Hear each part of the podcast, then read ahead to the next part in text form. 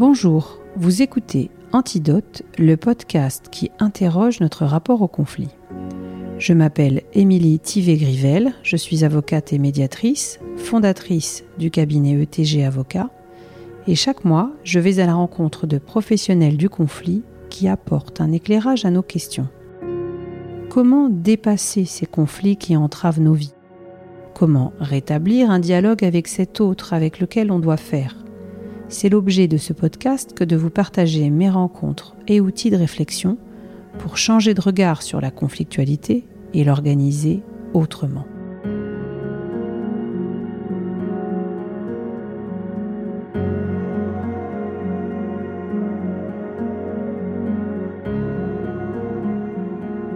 Pionnière en France et en Europe, Jacqueline Morino est la première à avoir eu la charge de penser la médiation en 1983 à la demande du garde des sceaux de l'époque, Robert Baninter. La médiation humaniste est née de sa volonté de donner un espace au chaos qui peut survenir dans nos vies pour nous permettre de le traverser. Pendant plus de 40 ans, Jacqueline Morino a porté une lumière, une flamme de la paix qu'il a fait connaître dans le monde entier, au travers de ses ouvrages, de ses expériences de médiation ou d'accompagnement de personnes détenues. Jacqueline Morino s'est éteinte le 15 juillet 2023 et c'est notre échange enregistré le 28 juillet 2022 que je vous propose d'écouter.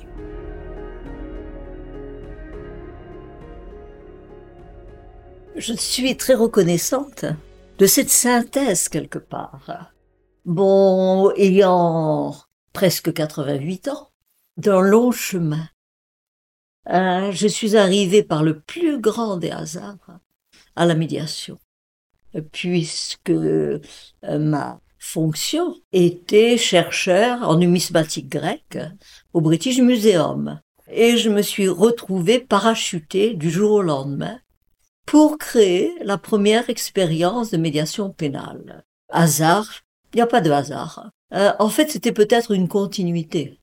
Une continuité euh, de partager la possibilité de renaître, la possibilité de trouver un sens à la vie quand les événements, la vie, m'avaient amené à perdre ce sens-là. Chacun a son expérience, la mienne a été tragique. Il y a certainement des expériences qui sont encore beaucoup plus lourdes que la mienne.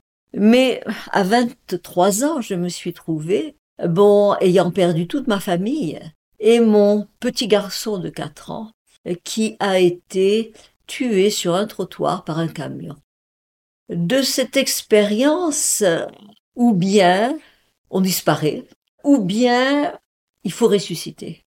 Il n'y a pas de demi-mesure, parce que on est tellement sidéré. Cette expérience, l'expérience du drame de mon fils, je l'ai vécue à travers ce que l'on peut appeler la sidération.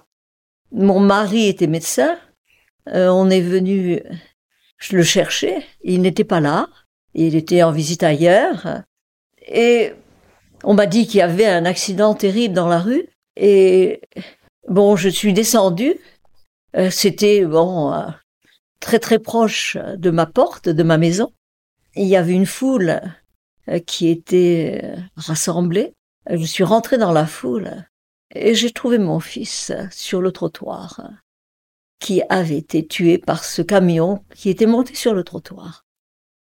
Donc la sidération, je connais. La sidération, c'est une forme de mort. Une mort quand tout d'un coup c'est trop. J'avais avant perdu toute ma famille. Euh, mais même ma mère, bon, quand j'avais 11 ans, Naturellement, elle, cette première, ce premier choc, euh, m'avait donné la possibilité d'entrer dans les ténèbres. Tout d'un coup, la nuit, j'avais peur, je pouvais plus dormir. Première expérience. Les autres ont suivi, avec toute ma famille. Mais là, mon fils, C'était trop. Et la sidération, un mécanisme de défense. Tout d'un coup, on peut plus bouger. Tout d'un coup, on n'est plus vivant. J'ai repensé à l'histoire des Bataclans. À quel point, en suivant le, le procès des Bataclans et la réaction des, de ceux qui y ont assisté, participé, qui l'ont vécu euh, pendant le procès, euh, c'était tout à fait extraordinaire parce que eux aussi, ils, ont vécu ce moment de sidération. Et comment renaître de la sidération? La sidération, c'est une forme de mort. Hein. Comment retrouver la vie? Donc ça a été véritablement ma nécessité pour continuer. Mon premier élan, naturellement, c'était de mourir. Mais on m'a récupéré. J'ai encore voulu essayer et ça n'a toujours pas marché. Donc il fallait que j'abandonne cet espoir de enfin me libérer de cette terre. Alors, c'est là où j'ai retrouvé la mémoire de mon enfance. La mémoire que, grâce à mon père, j'avais pu après cultiver de mon amour pour la beauté. Mon père m'a amené au Louvre quand j'étais petite fille, et je suis tombée absolument amoureuse des couronnes grecques, de ces statues archaïques qui sont très souvent acéphales. Ça n'a aucune importance. Mais lorsque j'étais en face, il y avait dans un regard une lumière. Il y avait une espérance, il y avait un au-delà. Il y avait quelque chose qui allait au-delà de ce ici maintenant, de cette terre, etc. Ainsi, j'ai retrouvé cette mémoire de cette espérance, de cet au-delà quelque part, qui pour moi était absolument indispensable à retrouver. Et je me suis lancée absolument, je peux dire, j'ai plongé dans des études, j'ai repris des études d'archéologie grecque et d'histoire de l'art. Et je me suis véritablement, euh, non pas enfoui, mais imprégné, baigné, cultivé de, de toute cette culture. Ainsi ma vie a recommencé, à travers la rencontre de la beauté. Et, la culture. Naturellement. Mais cette culture hein, qui avait pu produire cette beauté, elle-même était une culture qui vivait le chaos. L'histoire des Grecs n'est qu'une succession, dès son origine, de batailles, de conflits, de mésententes, de etc., etc. Donc, nous ne pouvons pas éviter d'accueillir, d'accepter notre chaos. Et ce chaos, il n'est pas possible de l'éliminer. Mais il est possible d'essayer de l'intégrer dans une espérance, dans un cadre nouveau, dans une vie nouvelle, autrement dit de s'en sortir. Et aujourd'hui, je, trouve véritablement des reflets extraordinaires dans ce que nous avons vécu avec le Covid. Personnellement, malgré toutes les horreurs, les souffrances que cela a pu provoquer, que cela provoque encore. Je dis merci au Covid. Il a permis de prendre conscience de nos peurs, de notre impuissance, de notre vulnérabilité. Et, au moins, pour un certain pourcentage de la population, de réaliser il faut changer de vie. On ne peut plus continuer comme avant. Ce n'est pas général, malheureusement. Mais cette prise de conscience du besoin de changer de vie. Et aujourd'hui, c'est véritablement le défi. Pour chacun d'entre nous, de ne pas essayer encore de ronronner dans le petit faux confort du passé, mais de renaître. Ma véritable proposition, à travers tous les échanges que je peux encore avoir, c'est d'accepter l'effort, parce que c'est un effort, et c'est un apprentissage de renaître, renaître à la vie, renaître à une vision du monde et de moi-même, et participer à cette transformation. Alors vous allez penser que je suis, bon, très vaniteuse, vanité, vanité. Nous savons. Mais même moi, à mon âge, je continue à mettre mes petites gouttes d'eau pour faire refleurir.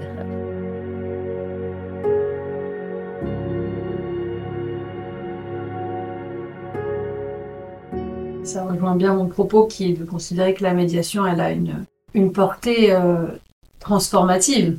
Absolument. Voilà, on va, on va en reparler. Mais pour revenir à la médiation humaniste, est-ce que, voilà, si on, tu dois définir en quelques mots, moi j'ai quelques idées, mais je préfère que ce soit toi qui, qui en parle. Qu'est-ce qui fait la force du processus et, pourquoi elle est différente de ce qu'on connaît aujourd'hui euh, comme forme de médiation plus classiquement? Bien, en 83, lorsque j'ai commencé la médiation, sans véritablement savoir du tout ce que j'allais faire, être tout d'un coup chargé de la médiation pénale, sans aucune formation juridique, ne connaissant absolument pas le monde de la justice. On n'appelle pas ça un hasard. C'est plus qu'un hasard. Peut-être une providence, je sais pas. Hein. Moi, c'est le mot de chance qui me menait, mais. oui. Parce que tu sais ce qu'on dit, que la chance, c'est la rencontre de la courbe de l'effort et du hasard. Oui, c'est intéressant, ça. C'est une belle définition. Je cite mon papa, qui se reconnaîtra. bon, alors qu'est-ce qui s'est passé? Quand tout d'un coup, du jour au lendemain, je me suis trouvé, bon, en face de deux personnes qui avaient porté plainte, qui se retrouvaient avec un dossier pénal et Badinter avait très généreusement décidé de choisir les cas de violence, naturellement les plus faciles. Donc, moi, complètement ignorante, je me retrouve en face de cette situation. Alors, naturellement, je n'avais aucune technologie de la médiation. À cette époque-là, la médiation n'existait pas, naturellement en France ni en Europe. Il n'y avait déjà qu'une expérience depuis les années 70 de la médiation aux États-Unis, qui était la médiation Conflict Resolution. Mhm. Alors, ce Conflict Resolution, moi, m'intéressait pas du tout. Parce que quand j'ai rencontré la souffrance, la violence, le cri, l'appel des deux personnes qui étaient en conflit, j'ai tout simplement retrouvé la situation qui m'était familière de la tragédie grecque. C'est exactement la même chose. Et j'ai tout simplement, je me suis pas cassé la tête, hein. J'ai pas fait un effort d'inventer tout d'un coup un bon, une grande, etc., forme de médiation, pas du tout. J'ai repris tout simplement la structure de la tragédie grecque. On peut rappeler les, le triptyque Oui. Alors bon, le, le triptyque, on va commencer immédiatement d'abord avec ce qui est au cœur de ce triptyque, corps, âme, esprit l'homme n'est pas seulement matière, non pas seulement intellect, non pas seulement etc., etc. Il y a en lui, il est une synthèse fondamentale de ce corps, de cette âme et de l'esprit. Euh, et les Grecs sont complètement venus à mon secours pour créer la médiation pénale. J'ai juste utilisé les différentes étapes de la médiation. De la tragédie. Voilà. Alors il y a, bon, naturellement d'abord le fameux récit, après il y a l'accueil de la tragédie et de la souffrance, et après il y a la, on espère, la fameuse catharsis, qui est la transformation euh, et la possibilité de revenir à la paix et de revenir d'abord à une connaissance de soi-même et de la relation, une autre vision. La médiation humaniste, quand on, me demande une définition, elle est très très simple. C'est tout simplement un chemin, un temps, un chemin de connaissance et de vérité. Alors là, il n'y a rien de nouveau. Hein. Platon l'avait déjà défini, euh, Aristote en rajoute, etc., etc. Donc toute la philosophie grecque était porteuse de cette quête et de petit à petit la possibilité d'instaurer une forme de justice qui change complètement, peut complètement changer le quotidien. Peut-être qu'on peut rajouter euh, des points méthodologiques, j'ai envie de dire, ce qui moi m'a frappé quand j'ai assisté à des séances de formation. En médiation humaniste, tu insistais sur la collégialité des médiateurs. Une médiation humaniste avec une personne, ça n'existe pas. Sauf erreur, en formation, alors là on était carrément cinq apprentis médiateurs avec euh, trois observateurs et toi plus en, général un autre médiateur qui t'assistait. Donc ça donnait quand même une équipe d'une pas loin d'une douzaine de personnes.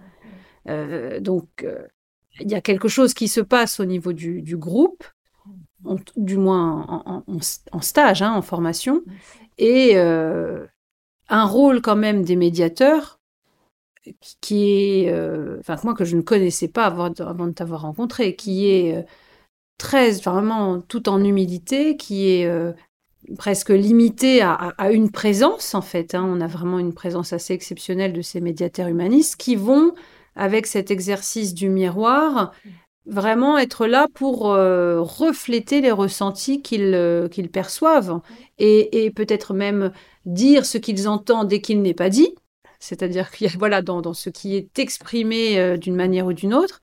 Donc, on a quand même, euh, en termes de méthodologie, à la fois euh, trois médiateurs pour le coup lorsqu'on est en, réel, en séance réelle, ou cinq en séance de formation, et ce rôle très très, j'ai envie de dire, épuré du médiateur qui ne se, va pas se lancer dans des explications, qui va être simplement là pour, dis-moi hein, si je je reformule pas bien, pour exercer ces miroirs avec cette phrase clé euh, très courte, moi que j'ai bien gardée en mémoire.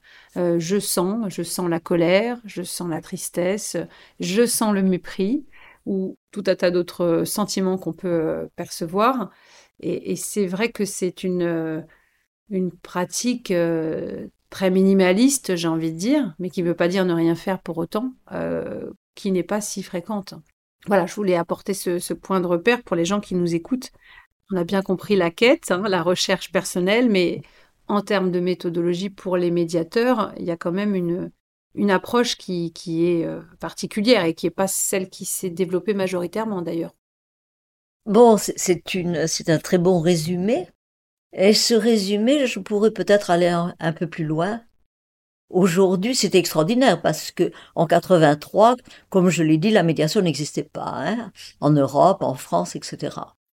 Et moi, je ne connaissais pas la médiation, naturellement, euh, mais c'était créé toute une méthodologie euh, de la médiation à travers la fameuse médiation anglo-saxonne, avec la conflict resolution, la résolution du conflit, euh, qui aujourd'hui, maintenant, s'est développée tout azimut.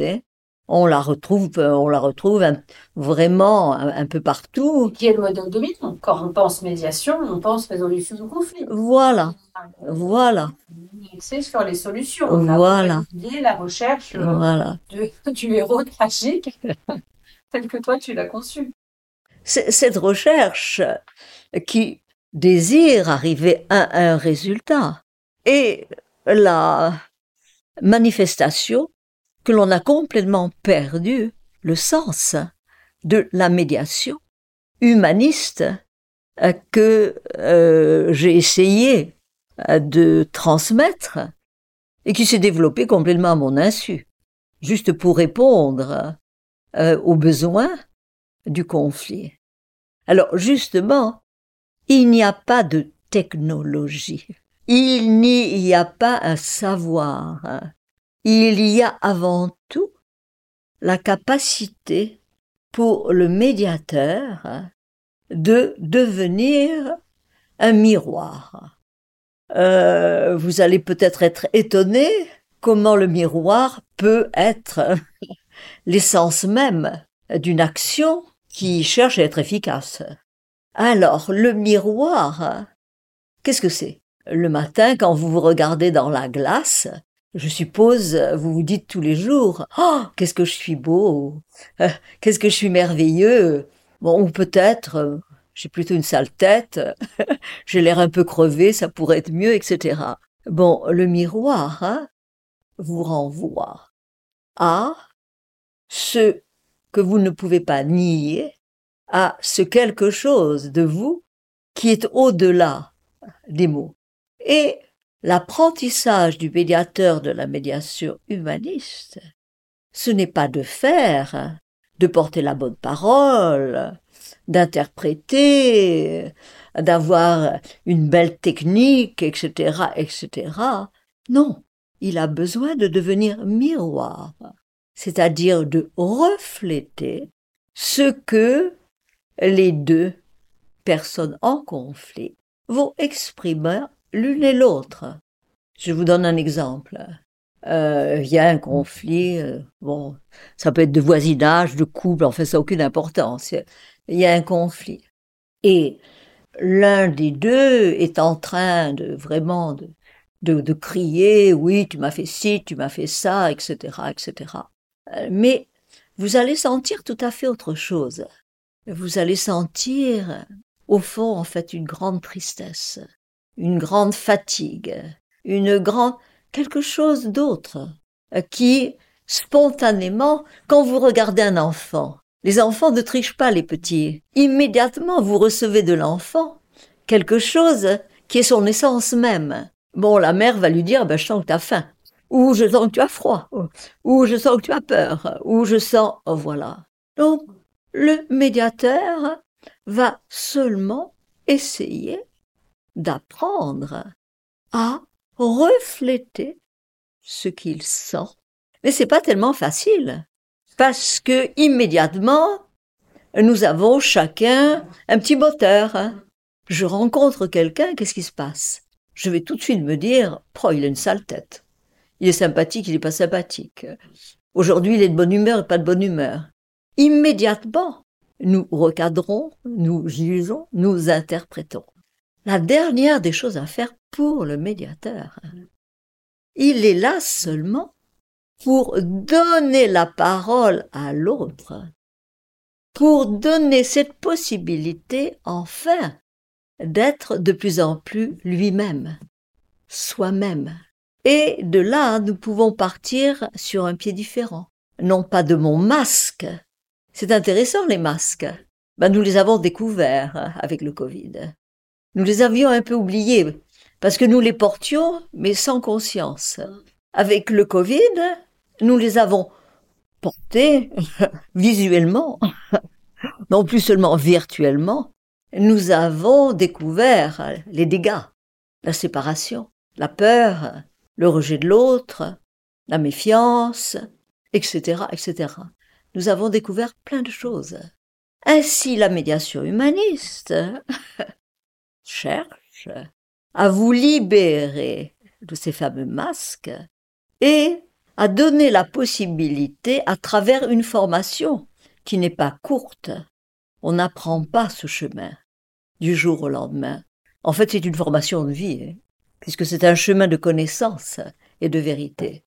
Toute sa vie, on va apprendre en fait à devenir le médiateur et en premier le médiateur avec soi-même. C'est très intéressant parce que à mes stages, j'ai toujours des gens qui viennent pour la première fois ou pour la cinquième fois ou la dixième fois, etc. Mais j'en ai qui reviennent depuis 30 ans. Le chemin n'est jamais fini. Et moi, la première, je suis en chemin. Moi, je ne sais pas. Ça, c'était la grande découverte de Socrate. Je sais que je ne sais pas. Or, aujourd'hui, nous avons la grosse tête. Nous savons. Nous décidons. Et vous voyez le résultat où nous en sommes arrivés. Qu'est-ce qui fait, selon toi, la force? Processus de médiation humaniste tel que tu l'as imaginé sur la capacité des participants d'avancer, de sortir de l'enfermement dans lequel ils sont parfois figés. Et j'en parle en connaissance de cause parce que voilà, en séance, moi j'ai eu une prise de conscience que j'avais pas eu du tout auparavant. Donc il y a quelque chose qui s'est passé. Il y a eu un déclic. Et j'avais fait, pourtant euh, nombre de médiations auparavant. Donc j'ai eu du mal à comprendre pourquoi là ça s'était passé. Est-ce que toi tu as une, une réflexion sur le sujet? Qu'est-ce qui fait que tu arrives justement à, à sortir de l'enfer, à, faire sortir de l'enfermement par ce processus L'enfermement qui peut être une conviction, une croyance, un... voilà, on est arrivé à une conclusion et on n'en bouge plus. Bah oui, j'ai ma petite idée. Je vais vous la donner par rapport à un exemple. Euh, j'ai travaillé aussi beaucoup avec des détenus en prison et entre autres hein, en Italie avec des détenus qui ne sortiront jamais parce qu'ils ont à leur compte plusieurs euh, meurtres et très souvent ils viennent de la mafia. Ils ont été élevés à tuer hein, et ils l'ont fait. Et ceux qui ont été attrapés même assez jeunes donc ceux que je rencontrais étaient déjà en prison depuis 20 ans, etc., hein, etc. Cette expérience, hein, euh, naturellement, n'était pas joyeuse. Hein. Donc je les, ai rencontrés euh, et à travers les échanges d'une journée, il y a eu, disons, des possibilités de renaissance.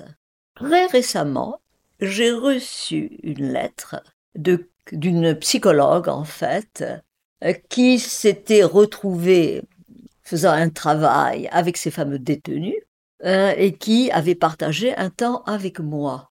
L'un d'entre eux avait, à travers ce partage, découvert que en fait on pouvait être plus libre en prison que en dehors des murs, très souvent. Très souvent, nous ne sommes même pas du tout conscients que nous vivons véritablement prisonniers de nous-mêmes, de nos exigences, boulot, métro, dodo, etc. Alors ce fameux détenu, il avait petit à petit euh, pu transmettre son désir de partager avec les autres détenus son expérience. Et maintenant, il avait eu euh, bon cette autorisation, etc., etc. Et il allait de prison en prison partager avec ses détenus le chemin de connaissance et de vérité de la médiation humaniste. Mhm. Il les introduisait à travers des temps de dialogue, de partage, à une autre vision que ce qui est au cœur de la médiation, de la conception de la médiation, corps, âme et esprit, peut être vécu pleinement à l'intérieur de la prison et vous donner la possibilité d'une liberté nouvelle, d'un espace complètement autre.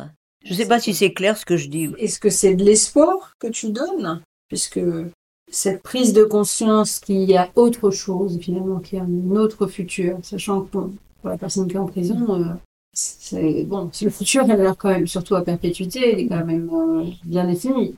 Oui, mais c'est une vie nouvelle. As réussi, tu as réussi à donner cette possibilité de développer consciemment la capacité de vivre ce quotidien à travers ces fameuses trois dimensions. Oui, alors on y vient à la troisième dimension. La dimension spirituelle. Ça, je sais que tu es euh, attentive à cette question. Je sais que j'avais préparé une question là-dessus, justement, puisque je sais que tu as souvent évoqué ou écrit que les individus ont un besoin de spiritualité essentielle et que c'est cette spiritualité que tu prends soin de distinguer de la religion qui donne accès aux valeurs et qui permet de donner un sens à l'existence. Et justement, moi, c'est ce qui m'avait frappé dans les médiations où tu intervenais, c'est cette capacité à identifier des valeurs parfois attaquées dans les conflits, et en même temps à souligner celles qui relient les participants à des réunions de médiation. Alors en quoi ces expériences de médiation, tout en permettant de dénouer les liens qui font mal, permettent de se relier? Et j'ai deux autres questions.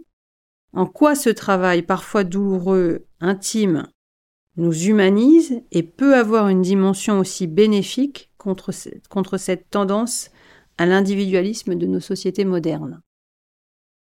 Beaucoup de questions, mais, fondamentales. Autrement dit, tu es en train de, de demander, de poser la question fondamentale, comment peut-on faire pour s'en sortir C'est tout simple. Avec notre chaos qui émerge absolument à la première brise venue, euh, où nous perdons nos repères, où euh, bon, nous pouvons vaciller, etc. Aussi bien à l'intérieur en prison qu'à l'extérieur. Et le Covid nous a donné pleinement la possibilité, on va dire, de vaciller. où, où est-ce que ça commence? À nouveau, à travers cette appropriation dans le quotidien, dans notre vie, de cette conception des Grecs, ternaire de l'homme, corps, âme et esprit. Alors le corps, c'est pas difficile, on le connaît tous, il a sa merveille, mais il a aussi ses non-merveilles et ses problèmes. Euh, donc euh, souvent il a mal écrit, euh, et là nous en venons immédiatement à la psyché, nous en venons à l'âme qui reçoit toutes les émotions. Aujourd'hui nous avons X produits psychologiques pour nous aider. Et là, on fait notre, notre petit amalgame comme nous le pouvons pour nous essayer de nous en sortir au mieux. Mais la fameuse trois dimensions, corps, âme et esprit, qu'est-ce que c'est? Euh, L'esprit, c'est pas celui qui fait tourner les tables, ça n'a rien à voir, hein. donc ça, ça marche pas. Le spirituel, bon, il était très lié à une relation ou un vécu avec l'Église, avec les religions, quelles qu'elles soient, hein, d'un bout de la terre à l'autre, avec des formes très différentes, mais c'était toujours la même chose. Hein. ce désir de pouvoir dépasser notre humanité pour aller quelque part toucher autre chose. C'est-à-dire que c'est autre chose, en fait, c'est un, désir, c'est un désir de dépasser la mort, hein. de dépasser ce danger, de dépasser ce chaos qui reste toujours euh, à notre porte, qui est toujours, euh, qui peut toujours être là. Et la médiation humaniste s'est appliquée à transmettre la possibilité de développer cette dimension spirituelle en dehors de toute expérience religieuse pour justement donner cette ouvrir ce chemin de vie et nourrir l'individu naturellement. Ce chemin de vie qui nécessite une nourriture permanente. Si je ne mange pas chaque jour, eh bien, j'ai des problèmes. Mais c'est nourrir le corps, l'âme, et quelque part, ce qui est supérieur, cette dimension spirituelle, on peut dire, bon, qui touche beaucoup à la métaphysique, parce que la métaphysique a essayé tellement de reprendre et de toucher ce besoin vital pour y répondre le mieux possible. Si vous avez, je sais plus quand, euh, euh, un été, j'avais repris euh, une histoire de la philosophie historique en reprenant l'évolution des différentes recherches, etc., etc. C'est étonnant, hein cherche toujours la même chose. Et il y en a toujours un après qui vient dire ah ben non ça c'est pas suffisant. Alors j'ai fait un pas de plus. Donc on va l'intégrer et puis encore un autre et puis encore un autre jusqu'on arrive à Sartre qui lui sa conclusion est plutôt le désespoir par rapport à la vie.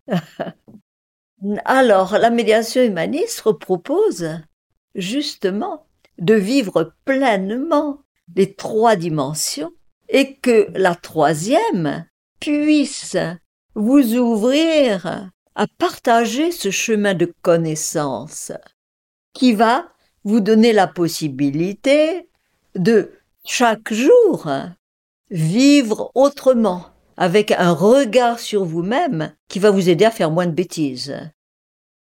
Il y a quelque chose de liant aussi. Le souvenir aussi de t'avoir entendu très critique sur euh, cette vogue des formations euh, ou ateliers euh, en développement personnel qui fleurissent ces dernières années, qui, semble faire fausse route parce que la démarche, elle n'est pas uniquement personnelle. Je voudrais bien t'entendre là-dessus. Poser son fond de soi. Naturellement. réfléchir à ce qui nous relie en tant qu'humains. Absolument. Bon, relier la relation est absolument la bouée de sauvetage de chacun. Et on l'a bien vu pendant le Covid. Voilà, nous sommes complètement dépourvus quand nous perdons la relation. Mais pas seulement nous, les animaux aussi. Hein. Alors les plantes, j'en sais rien. La relation est absolument vitale pour l'homme. Et ce chemin de la médiation humaniste, cette intégration de cet apprentissage que l'on fait très simplement dans, au cours des, des stages, des rencontres, eh bien, cette intégration permet de se tenir debout et d'avancer toujours et un peu plus et de garder la relation entre nous, surtout pas la perdre. C'est pour ça que, en fait, je suis une grande commerciale, car j'ai inventé une forme euh, d'apprentissage qui dure toute la vie. Toute la vie, vous aurez encore besoin de vous former comme moi la première à presque 88 ans, vous voyez. On ne sait jamais. Hein. Et, et là, ensemble, nous pouvons toujours faire encore un pas de plus, un autre pas, un autre pas, on se casse la figure, on commence. Mais la relation est là. Et cette relation, fondamentalement, elle est quoi? C'est la relation tertielle. C'est la relation qui dépasse complètement juste dans une vision très rationnelle, mais qui touche au plus profond de l'âme. Je ne sais pas si j'ai répondu un petit peu. Oui, oui, oui. C'est vrai que insister sur euh, le besoin essentiel de relation euh, et, effectivement combien cela nous nourrit et combien c'est vital et, combien c'est enrichissant, euh, ça permet aussi de, remettre les, priorités aux, endroits. Et ce que je trouve, puisque je te parlais de, cette démarche, de cette vogue du, développement personnel, euh, les relations sont pas le sujet. Euh, on est sur, pour le coup, une démarche qui est souvent commerciale, où les gens vont rechercher euh, des réponses à leurs questions, et c'est parfaitement légitime. Mais là où il y a, il me semble, une certaine compris, c'est qu'on ne vous parle pas de vos relations avec les uns les autres. On vous parle de vous comme si vous étiez un, être euh, du reste. C'est ça qui c'est ça qui, je pense, je partage une petite euh, conviction, enfin, c'est aussi souffrir des sociétés, l'extrait, l'excès d'individualisme, le fait que, je sais plus, il y, a, une publicité en ce moment de, je crois que c'est de la Fondation Abbé Pierre qui dit que on meurt d'indifférence, en fait. C'est ça qui fait mourir aujourd'hui. C'est l'indifférence euh, à son prochain. Petite parenthèse.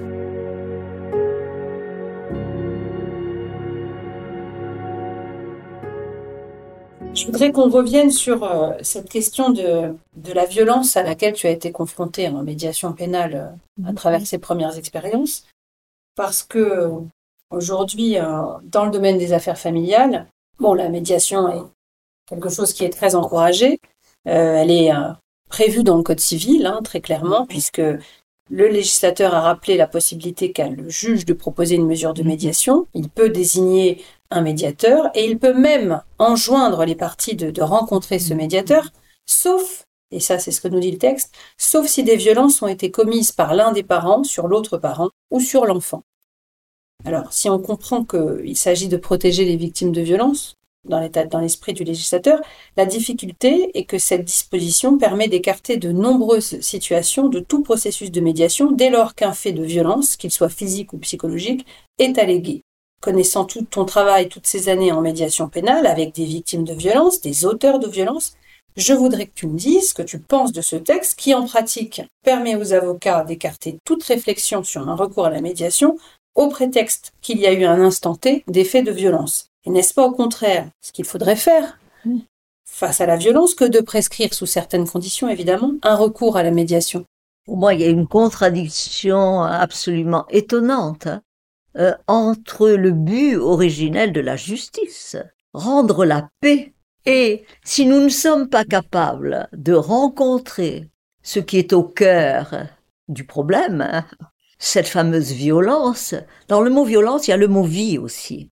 La violence est porteuse d'un appel désespéré à trouver une vie nouvelle. Si on ne lui donne pas sa place, nous mettons des petits sparadraps sur le bobo qui va naturellement recommencer, ressurgir. La violence doit absolument, de mon point de vue, et pas seulement de mon point de vue, hein, elle fait partie de la tragédie grecque, hein, elle est une étape absolument fondamentale, doit avoir sa place. Si elle n'a pas sa place, la réponse reste que très superficielle, éphémère, etc. Et le propre de la médiation humaniste, c'est de lui donner pleinement sa place. Ce qui ne veut pas dire absolument que quand les deux médians vont se taper dessus, qu'il faut et vivre cela pendant la médiation, c'est pas ça. Mais petit à petit les amener à prendre conscience que cette violence est le cri, c'est un cri intérieur d'une souffrance qui vient très souvent de très loin. C'est toute une histoire. C'est pour ça, une médiation, elle peut pas durer, bon, une heure, une heure et demie, etc. C'est pas ça. Jamais nous ne mettons de limite au temps d'une médiation. Elle peut durer des heures. Mais très souvent, à travers, disons, la connaissance et le travail des médiateurs, la médiation va durer en général deux heures, trois heures. Et il y a, et je l'ai vu tellement de fois, tout un travail extraordinaire de prise de conscience et de transformation, parce qu'ils ont accédé à un niveau de profondeur d'eux-mêmes, ce fameux niveau spirituel qui n'a absolument rien à voir hein, avec euh, bon la, la, religion, avec etc etc, mais qui touche au plus profond de l'âme. Alors je ne sais pas si c'est un petit peu plus clair. Hein. Ah moi ça, ça confirme ce que je pense. Je pense que la médiation est au contraire le lieu où on doit accueillir la violence, naturellement, essayer de euh, d'y mettre fin, parce mhm. que mhm. il faut bien en faire quelque chose de cette violence. Mhm. Donc, euh, je pense que c'est un, un vrai problème que je rencontre moi dans ma pratique d'avocat, parce que quel est le couple aujourd'hui qui se sépare et qui n'a pas eu à un moment donné euh, un fait de violence? Alors pas forcément une violence physique euh, qui, qui, va juste plus grave, mais, les, séparations sont violentes. Il n'y a mhm. aucune séparation qui n'a pas eu un moment, un débordement, qu'il soit psychologique ou, plus physique, et euh, écarter du champ de la médiation toutes, toutes, toutes ces affaires, toutes ces situations, toutes ces mhm. familles, parce qu'il s'agit de familles le plus souvent, euh, c'est une, c'est une absurdité. Et alors ça, moi, je, je, lutte contre ça régulièrement en essayant de convaincre mes, mes confrères avocats euh, du fait que ça reste, euh, ça, ça a du sens de se rencontrer quand même, de se parler, de se mettre autour d'une table. Parfois, je suis un peu, un peu toute seule là-dessus parce que euh, bon, on a ce, on a ce texte qui permet de dire pause, je joue pas, c'est pas pour moi. Et ce qui, à mon avis, est une, une erreur. Je me souviens d'une expérience très intéressante euh, c'était bon la justice qui avait organisé une rencontre franco-canadienne. Donc euh, il y avait un, grand médiateur canadien, un sachant, et il y avait moi. Et il a commencé par dire très clairement quand bon j'ai des personnes en conflit euh, bon qui arrivent en médiation, je commence par leur dire Maintenant, calmez-vous. Maintenant, calmez-vous. Bon, euh, nous allons trouver absolument naturel, bon, etc. Calmez-vous. Alors, je dis, ah ben moi, c'est pas du tout pareil. Hein. Quand ils arrivent, au contraire, hein, je leur donne toute la place pour pouvoir crier, pour pouvoir exprimer ce qui les ronge à l'intérieur et qui a tellement besoin de s'exprimer pour pouvoir faire ce chemin, justement, de l'appropriation de cette violence, la reconnaissance, lui donner sa place, afin de pouvoir la transformer. Donc l'approche était complètement différente. Et tu vois, je pense que c'est vraiment un, un point de, de, divergence important entre plusieurs deux écoles, on va dire, euh, l'école qui non non faut pas parler fort, etc. Et, et on, on va pas creuser, on va pas mhm. permettre la libération de ce cri, mhm. et, et, du coup la médiation donne rien. Et, mhm. et moi je l'ai vu, je l'ai vécu euh, à titre personnel et je l'ai vu à titre professionnel. On peut tourner en rond pendant des heures parce que on n'a pas réussi à faire euh, sortir ses émotions, à, faire se libérer une parole et donc ce cri. Et là, euh, oui, c'est décevant parce qu'au final, on n'aura pas véritablement fait émerger les, les, vraies souffrances, les vraies préoccupations, ce qui a été blessé et, et qui ne, tant que ça n'est pas dit, on reste dans quelque chose qui est assez stérile, je trouve. Et, et c'est vrai que cette école qui consiste à dire euh, non, non, je vais pas au niveau des émotions, on s'interdit, surtout ne parlez pas trop fort. Ben non, une médiation, il me semble qu'il faut que ça vive, hein, puisque mhm. justement, c'est le lieu où on va redonner de la vie. Donc, euh, il, faut qu'on est là pour exprimer, pour voilà, et, faire sortir la pression, comme dit mon amie Nathalie. Euh, il y a quelque chose de, de libératoire, et qui est le, la condition euh, de, de la transformation? Mais bon, cette situation généralisée de cette peur de la violence qui reste véritablement bon dans le médiateur, c'est parce que lui-même n'a pas fait ce chemin.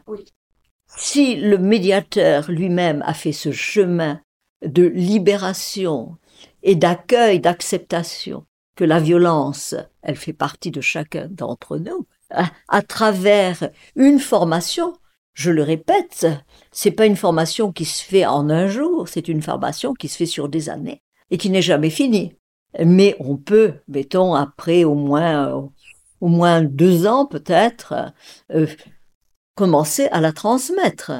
Donc, c'est absolument indispensable que le médiateur lui-même ne soit pas là en tant que sachant et pour transmettant une théorie, mais qu'il transmette un vécu personnel.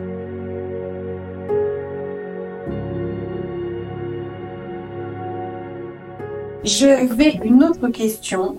Est-ce que euh, dans les médiations que tu, as pu faire, euh, les médiations de couple, notamment, je reviens sur la, le travail des valeurs.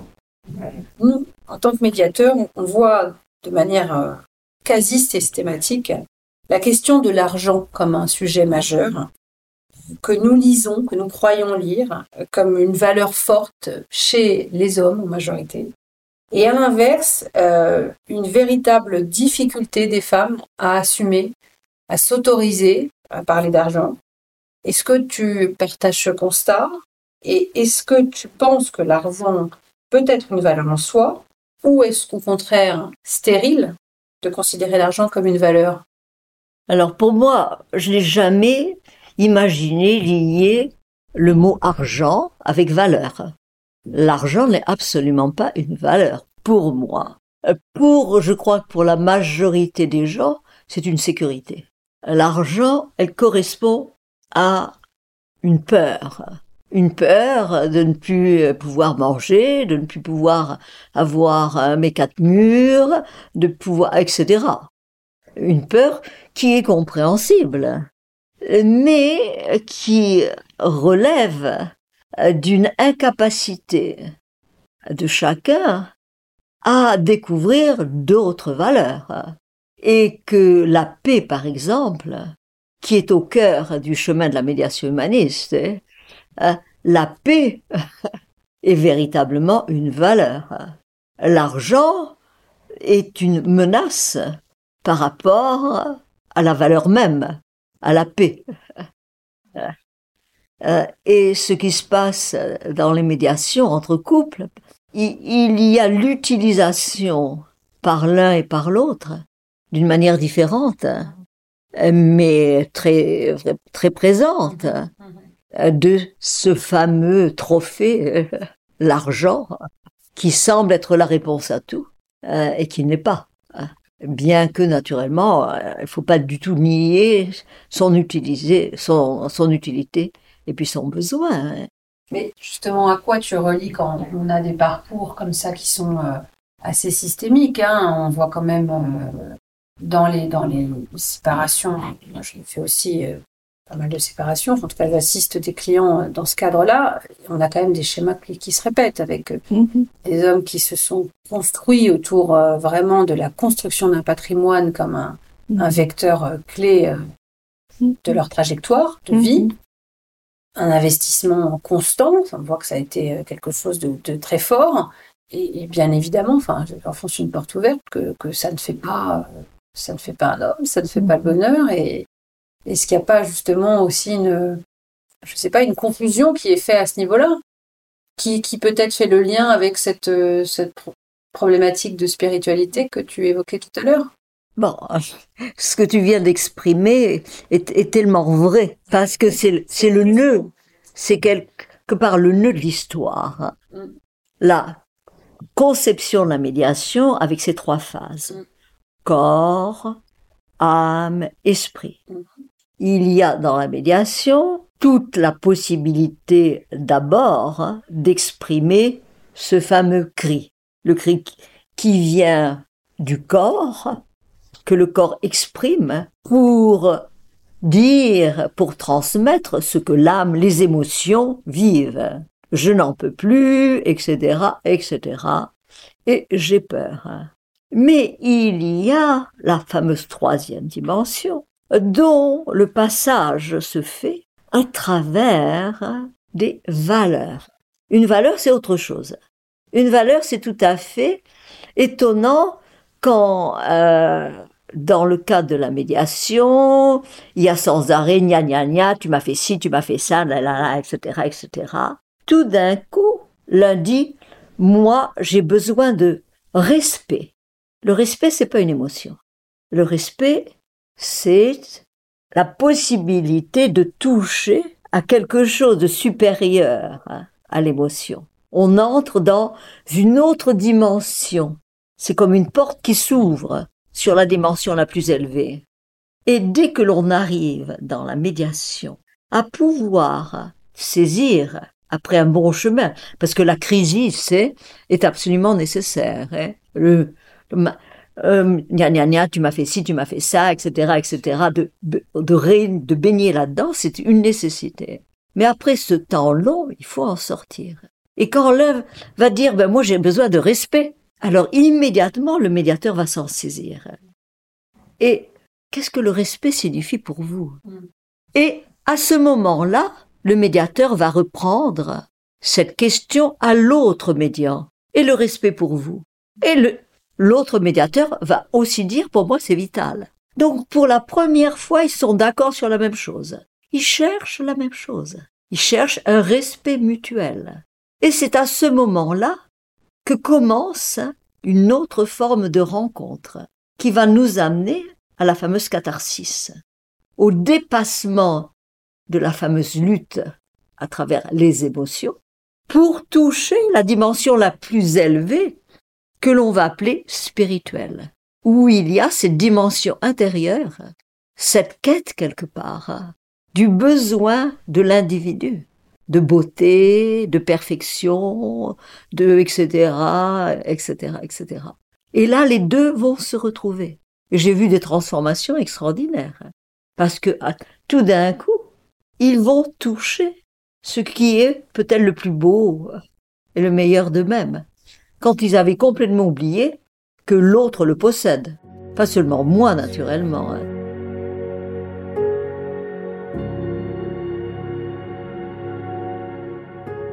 Pour terminer, je voudrais te demander, parce que je, connais les parallèles que tu fais entre l'artisan, l'artigiano et le médiateur. Par quoi l'artisan médiateur doit commencer selon toi lorsqu'il plonge au cœur du conflit? Bon, le potier a son bloc d'argile et le tour du potier. Qu'est-ce qu'il va faire? Seulement se concentrer sur l'action pour faire tourner la roue, le bloc, etc., etc., pour que de cette pièce d'argile informe va émerger, par exemple, ce vase. C'est la même chose avec l'humain.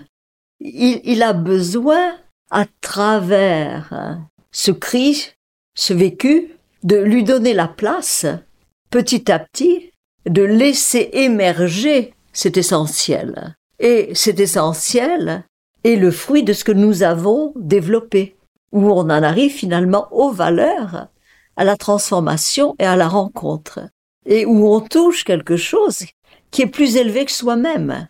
Le tour du potier va permettre l'émergence de quelque chose qui le dépasse. Donc il est la main, il est l'auteur, hein.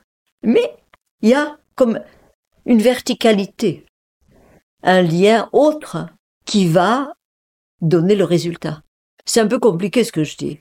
Est-ce qu'on peut traduire en rationalité ou plutôt euh, pour aider un peu les personnes qui nous écouteront Est-ce que ça rejoint ce travail euh, que tu décrivais consistant à nettoyer son miroir, c'est-à-dire quelque chose qui déjà euh, se libère un peu de nos, nos a priori, de nos jugements, de, de nos biais, mmh. peut-être, pour être en présence dans quelque chose de, de, de pur, de vrai, de d'essentiel? C'est ça l'idée?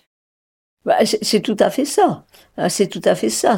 Ce, ce nettoyage hein, pour libérer en nous toute cette euh, cette accumulation quelque part hein, de confusion, de mensonges par rapport à nous-mêmes, par rapport à l'autre, etc., etc., par rapport à la situation, pour arriver à retrouver cet essentiel ce fameux lien finalement où on va avoir la même vision, où on va retrouver euh, bon la même essence, la même le même désir et l'obstacle bah, finalement il disparaît. C'est vraiment c'est un nettoyage, un nettoyage, un nettoyage.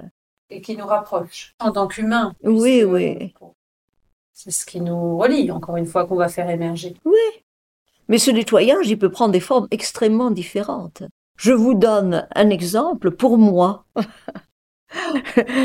de mon expérience personnelle. J'ai fait 30 ans de zen, euh, et quand je suis allée au Japon pour la première fois pour faire une séchine, les séchines c'est terrible, hein. ça dure euh, là-bas une semaine. On commence à 5 heures du matin, on finit le soir, on fait je ne sais combien d'heures d'assises, euh, bon, de posture, etc. Surtout avec les genoux européens et qui n'ont pas l'habitude d'être assis par terre comme les asiatiques, c'est l'horreur. Donc, on craque à certains moments, etc., etc. Alors moi j'avais eu comme euh, quand je suis allée faire cette séchine en, au Japon, le maître zen m'avait généreusement chargé de la, de la du nettoyage des latrines. Euh, c'est-à-dire qu'à ce moment-là, en plus il y avait des ouvriers, etc., qui faisaient des travaux. Bon, c'était pas exactement ce que j'avais l'habitude de faire. Donc pour moi c'était dur et difficile. Mais petit à petit, au fur et à mesure des jours, j'ai vécu cette expérience complètement différente, différemment.